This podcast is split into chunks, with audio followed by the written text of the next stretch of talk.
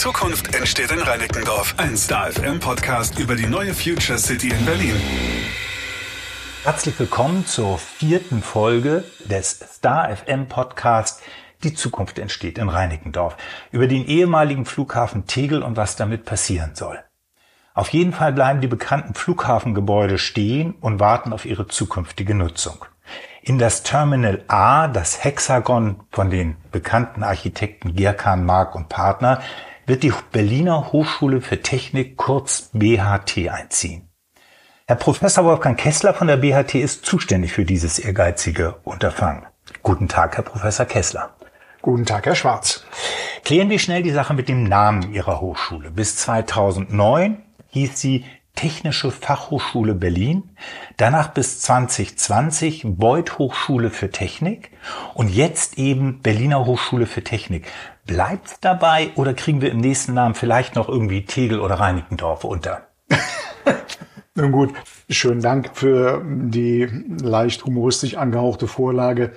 Das hat ja einen ernsten Hintergrund. Der erste Namenswechsel ist äh, ähm, ja, so ein bisschen motiviert worden durch damals, das glaubt man kaum, die Umstellung von den alten Diplomstudiengängen auf Bachelor- und Masterstudiengänge. Das ging zeitlich ein bisschen einher damit, dass man angefangen hat, statt von technischen Fachhochschulen oder von Fachhochschulen allgemein, von Hochschulen für angewandte Wissenschaften zu sprechen. Und der zweite Namenswechsel, der dann vor einiger Zeit stattgefunden hat, hat nach einem langen Diskurs innerhalb der Hochschule stattgefunden, nachdem man festgestellt hat, dass der na damalige Namensgeber, der so ein bisschen auch Gründungsvater unserer Einrichtung ist, durch antisemitische Äußerungen aufgefallen ist. Das ist in der historischen Zuordnung ein bisschen schwierig, war dann aber aus heutiger Lesart und aus Sicht des Akademischen Senates und der Akademischen Versammlung der Hochschule nicht mehr tragbar. Genug äh, der Vergangenheit. Wir wollen über Ihren Umzug, genau genommen Teilumzug, aber das werden Sie gleich sicherlich erklären, ja. nach Tegel auf das ehemalige Flughafengelände reden. Warum Umzug? Hier ist War. es doch schön. Hier ist schön, genau. Im und Wedding. wir fühlen uns auch im Wedding wohl, so ist es ja nun gar nicht. Was aber ganz klar festzuhalten ist, ist, dass die Hochschule mal für, na, habe ich es jetzt richtig im Kopf, 7500 Studierende größenordnungsmäßig gegründet worden ist. Und äh, die Gebäude stammen im Prinzip aus den 70er Jahren des letzten Jahrhunderts und sind für diese Anzahl von Studierenden und Lehrenden errichtet worden.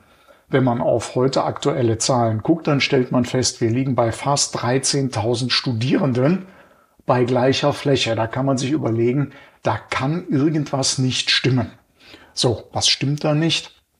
Naja, es ist relativ einfach. Das Flächenangebot stimmt nicht. Und ähm, was vielleicht äh, für die Zuhörer äh, von Interesse ist, ist einfach eine äh, technische Hochschule muss eben auch im mathematisch-naturwissenschaftlich-technischen Bereich in Laborflächen Übungen machen, die bei reinen geisteswissenschaftlichen Fächern eben nicht so benötigt werden. Das heißt, der Flächenbedarf unserer Fachkultur ist relativ hoch und der lässt sich für moderne Studiengänge in den alten Gebäuden bei fast verdoppelter Studierendenzahl einfach nicht abbilden.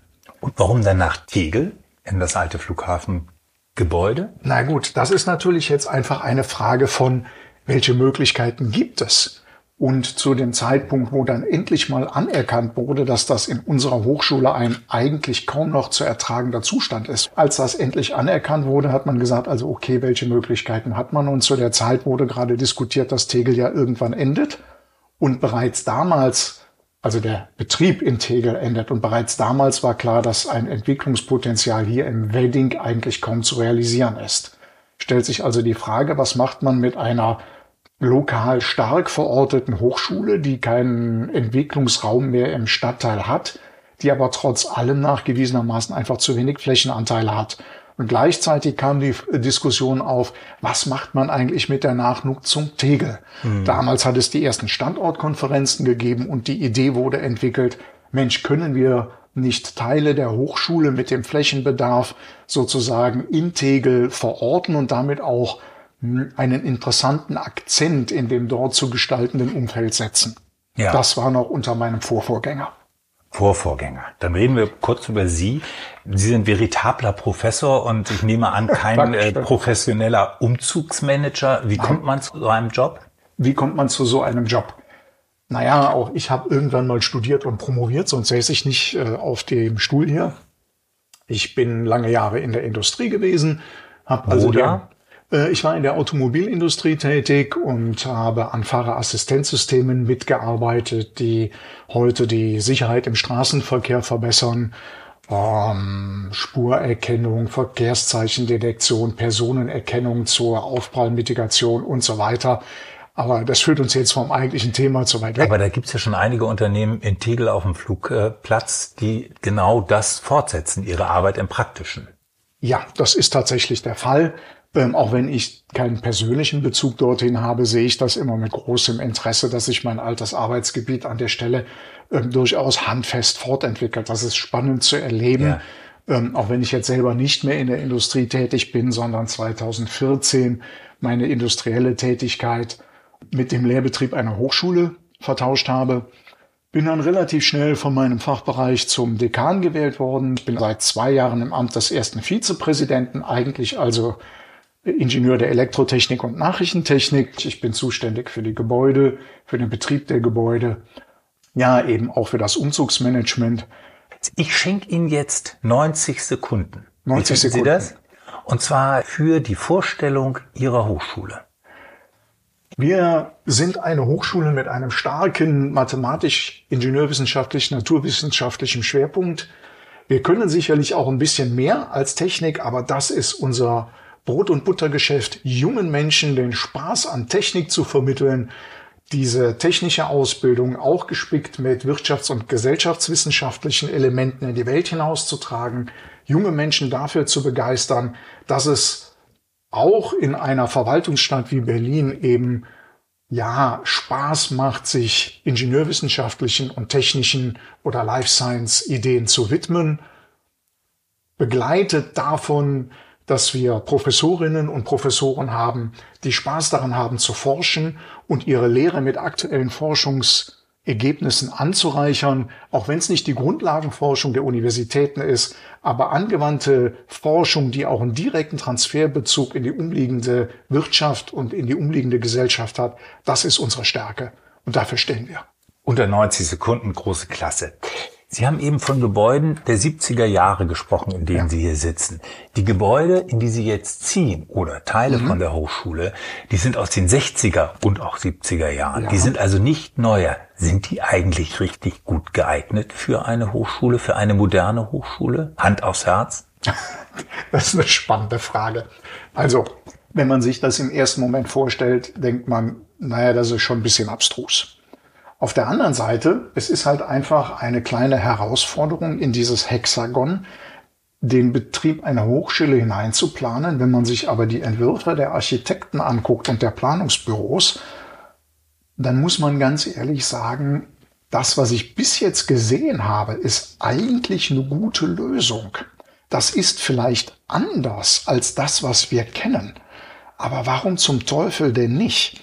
Denn eins ist ja klar, dieser Rundumgang in diesem Hexagon sorgt ja auch dafür, dass sozusagen sich diese Art von Lehrbetrieb im, im Kreis, im Hexagon erschließt. Das ist dann ein in sich nicht geschlossener, aber ein Lehrbetrieb, der, denke ich mir, einfach auch durch Raumwechsel und andere Dinge sicherlich kommunikativ werden kann und werden wird. Also ich kann mir sehr gut vorstellen, dass das im ersten Moment etwas ist, was überrascht. Und wenn man sich aber zurücklehnt und sich im zweiten Moment mal überlegt, na ja, im Prinzip hat man dann rund um diesen inneren Hexagonweg sozusagen Seminarräume oder Büros oder von mir aus Lernräume. Irgendwo soll es eine kleine Bibliothek geben ich glaube, dass das gar nicht so verkehrt ist. Sie haben ja noch ein bisschen Zeit. Jetzt ist dieser Vorgang richtig offiziell und formal in Gang ja. gekommen. Ja. Anfang des Jahres 2023. Mhm. Wann wollen Sie denn einziehen? Naja, Einzählen wollen wir lieber aufgrund der Flächenlot ähm, lieber gestern als im Jahre 2028, nachdem es bis jetzt aussieht. Sie mussten ja auch ein bisschen warten. Wir mussten auch ein bisschen warten. Ein bisschen ist gut. Die Pläne und die Senatsbeschlüsse, Die ersten sind 2011, 2012 mit Zwischennutzungen von Mietgebäuden, zum Beispiel hier in Wedding in der Seestraße, die jetzt äh, auch schon dem Nutzungsende entgegengehen. Das hat die Hochschule mit der Hochschullehrerschaft, mit den Lehrbeauftragten und den Studierenden schon ganz schön auf die Probe gestellt und auf die Geduld gestellt. Dazu kam natürlich jetzt noch die Flüchtlingskrise.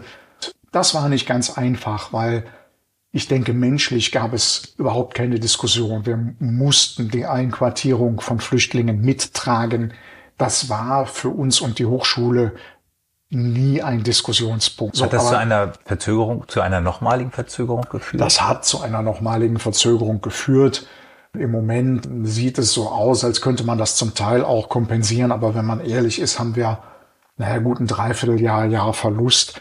Die derzeitigen Planungen gehen von 2028 aus. Das hat sich nicht allzu sehr verschoben, ein bisschen schon. Schwierig ist das durch diese Verschiebungen natürlich, durch die Kostensteigerungen, die wir ja alle im Leben registrieren, selbstverständlich auch hier damit zu rechnen ist, dass sich die Kosten ändern werden, die das Land zu tragen hat, wenn es diesen Weg geht. Wie hoch sind die Kosten? Im Augenblick der Planungsstand ist, ich meine, liegen wir bei 185 Millionen mhm. Euro. Haben Sie großen Respekt vor dem Denkmalschutz? Ich habe Respekt vor dem Denkmalschutz. Ich denke, in der Bundesrepublik und im Land gibt es aus guten Gründen diesen Denkmalschutz. Ob das in der Extensio, in der das jetzt am Flughafen stattgefunden hat, unbedingt hätte sein müssen, diese Diskussion möchte ich lieber anderen überlassen, denn eins ist natürlich ganz klar, ein Teil der Kostensteigerungen, denen wir entgegenzusehen haben, wird durch den Denkmal- und Urheberschutz verursacht. Wenn man sich dazu bekennt, dass man dies als Land aufrechterhalten will, dann muss man auch Ja sagen zu den Kosten, die das mit sich bringt. Das ist natürlich für uns als Hochschule nichts, was unserem Auftrag direkt gerecht wird. Wir haben ja einen Kernauftrag in der Lehre, einen Auftrag in Forschung und im Technologietransfer. Und der Denkmalschutz ist etwas, das sozusagen sekundär mitkommt. Aber dafür gibt's natürlich bei uns keine Gelder. Die muss dann das Land beisteuern. Daran kann ich nur appellieren. Sie haben nicht nur einen diplomatischen Tonfall aufgesetzt, sondern auch einen diplomatischen Gesichtsausdruck. Anders gefragt, können Sie denn so umbauen, dass Sie das gebrauchen können, das Gebäude? Nach meinem heutigen Kenntnisstand und den mir vorliegenden Planungsunterlagen ja, auch wenn das an einigen Stellen Kompromisse erfordert, die ich nie, lieber nicht eingegangen wäre. Welche Teile Ihrer Hochschule ziehen denn um? Denn Sie bleiben ja auf jeden Fall auch hier, so habe ich gelesen. Genau. Ja, welche Teile ziehen um? Eigentlich ist es so ein bisschen eine Mixtur. Wir haben an der Hochschule von der Idee her so 75 Studiengänge im Bachelor-Master-Bereich. Wir haben acht Fachbereiche, die die Untergliederungseinheiten der Hochschule sind. Und eine Mischung aus diesen Fachbereichen soll nach Tegel gehen. Das ist im Wesentlichen etwas, wo wir sagen, das sind die urbanen Technologien. Das wäre also Architektur als solches, Planung nachhaltiger Gebäude, Gebäude- und Energietechnik, Facility Management, Dazu kommt aber auch der Bereich Landschaftsarchitektur, der bei uns im Fachbereich Life Science verortet ist, gartenbauliche Phytotechnologie, Mechatronik und elektronische Systeme. Versprechen Sie sich viel von der Zusammenarbeit mit der Urban Tech Republic, die sich um Sie herum ansiedeln soll? Ja, definitiv. Die Studiengänge, die da hingehen, gerade im Bereich äh, Architektur, äh, Gebäude- und Energietechnik, Planung nachhaltiger Gebäude, die erleben ja, wenn das denn so umgesetzt werden kann, wie die heutigen Ideen es skizzieren, dass um sie herum mit dem Schumacher-Quartier ein Stadtquartier geschaffen wird, das einen völlig neuartigen Ansatz folgt. Und das gerade mit den Studiengängen, die prädestiniert dazu sind, dort äh, in Wechselwirkung zu gehen, wo auch die Studierenden miterleben können, zumindest diejenigen, die zum Zeitpunkt des Aufwuchses vor Ort sind, wie das stattfindet und die diese Strahlkraft, die so etwas, denke ich, nach hinten raus haben wird, auch mitnehmen können für ihr späteres Berufsleben. Stichwort Startups. Das ist auch spannend. Wir haben ja um diesen Bereich drumherum im Prinzip auch einen Industriepark, der entstehen soll mit Start-ups, mit neuen Ideen. Und gerade die Technologien, die jetzt ähm, dort sind, neben den rein architektonisch geprägten, also Mechatronik, elektronische Systeme, das ist eine gute Mixtur, um in dieser Umgebung mit neuen Technologien in Wechselwirkung zu treten. Und die sind, wenn das funktioniert, und ich habe echt den Glauben daran, dass das gehen könnte, dass diese Wechselwirkung durch die räumliche Nähe, die wir hier im Wedding nicht so ausgeprägt haben, wirklich diese Inkubatorfunktion entwickeln kann, die wir uns davon erhoffen. Ganz oft befördert räumliche Nähe auch Austausch. Ganz sicher, Tegel und der Flughafen hat ganz viele Vorteile. Ich als Reinickendorfer sag's nur ungern, aber auch ein bisschen den Nachteil, dass es etwas entlegen liegt. Wirklich formuliert, ja.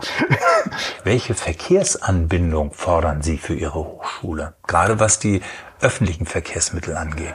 Also da muss man ganz klar sagen, trotz des Flughafenbetriebes, den wir ja hatten, ist die Anbindung mit öffentlichen Verkehrsmitteln dieses Areals unzureichend.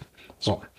Und auch das später entstehende Schumacher-Quartier wird mit einer Verkehrsanbindung, so wie sie heute besteht, mit der Zielsetzung, die dieses Quartier haben soll, nämlich einfach auch einen, äh, einen Punkt in der städtebaulichen Entwicklung zu setzen, der nicht so sehr auf automobile Anbindung, sondern mehr durch, äh, durch Anbindung im ÖPNV glänzt, das wird so nicht bleiben können. Da muss eine ganze Menge passieren. Und jetzt kommt so ein bisschen der Wermutstropfen bei der ganzen Geschichte. Ich glaube, dass das ähm, für, und das wird ja vermutlich werden, dass die Berliner Verkehrsbetriebe sein, dass das für die BVG, solange da nur die Hochschule ist, uninteressant ist, äh, entsprechende Linien aufrecht zu erhalten. Das kann nicht kostendeckend sein. Das ist jetzt aus meiner Perspektive jetzt schon klar. Das heißt, es bedarf des politischen Willens, dass man das wirklich will, dass während der Erschließungszeit der entsprechende Personennahverkehr im öffentlichen Bereich entweder entsprechend finanziert wird oder man aber bitte schön in den sauren Apfel beißt und im Übergangsszenario eine automobile Anbindung trotzdem noch zulässt. Also eins von beiden muss stattfinden, sonst ist das weder für die Hochschule wirklich schön, machen wir uns nichts vor, die Studierenden müssen auch, wenn sie kein Auto dahin kommen und Studierende haben in aller Regel kein Auto, einfach aus Kostengründen, noch für die Professoren, die meinetwegen hin und her wechseln müssen, noch für den entstehenden Industriepark wirklich eine Lösung. Also da muss man sich wirklich überlesen, wie man nicht nur nach hinten raus am Ende dasteht, sondern auch wie man die Übergangszeit vernünftig bewerkstelligt bekommt. Eine deutliche Eintragung ins Stammbuch von Hegel Projekt. Glauben Sie denn, dass sich eine Art Studentenleben aufbauen wird in Tegel? So wie man es kennt mit Kneipen? Es muss natürlich hauptsächlich gelernt werden, natürlich, aber ein bisschen Leben gehört ja auch dazu. Ich bin der Meinung, wenn man wirklich möchte, dass das lebt, dann gehört auch der Nichtstudienteil zum Leben dazu. Ich nenne das immer aus eigener Erfahrung, habe ich immer gesagt, Studium Generale. Die Kolleginnen hier verstehen unter Studium Generale was anderes. Wir haben zu meiner eigenen Studierendenzeit darunter subsumiert, dass man in der Kneipe war, zum Hochschulsport gegangen ist. Und ganz ehrlich, natürlich haben wir einen Auftrag, Lehre, Forschung, Transfer. Aber die jungen Menschen müssen auch leben. Und dazu gehört dieser Bereich dazu. Und das heißt, in meinen Augen muss es ermöglicht werden, dass im Schumacher Quartier und drumherum auch dieser Bereich seinen Platz und seinen Ort findet. Ich glaube, sonst wird das Quartier als solches auch tot. Das werden auch die dort Lebenden in irgendeiner Form haben wollen. Was nicht heißt, dass ich insistiere, dass man dort eine Partymeile aufbaut. Aber so ein bisschen Fete muss schon sein. Keine Partymeile, aber ein bisschen Fete. Das war der Podcast zum geplanten Umzug der BHT nach Tegel. Ich bin Bertram Schwarz. Vielen Dank, Herr Professor Kessler. Ganz herzlichen Dank für die Möglichkeit, in diesem Interview unseren Standpunkt zu verdeutlichen. Zukunft entsteht in Reinickendorf. Ein Podcast powered by Star FM, dein Rockradio Network. Mehr Infos, alle Folgen und jede Menge Maximum Rock findest du auf starfm.de und in der Star FM App.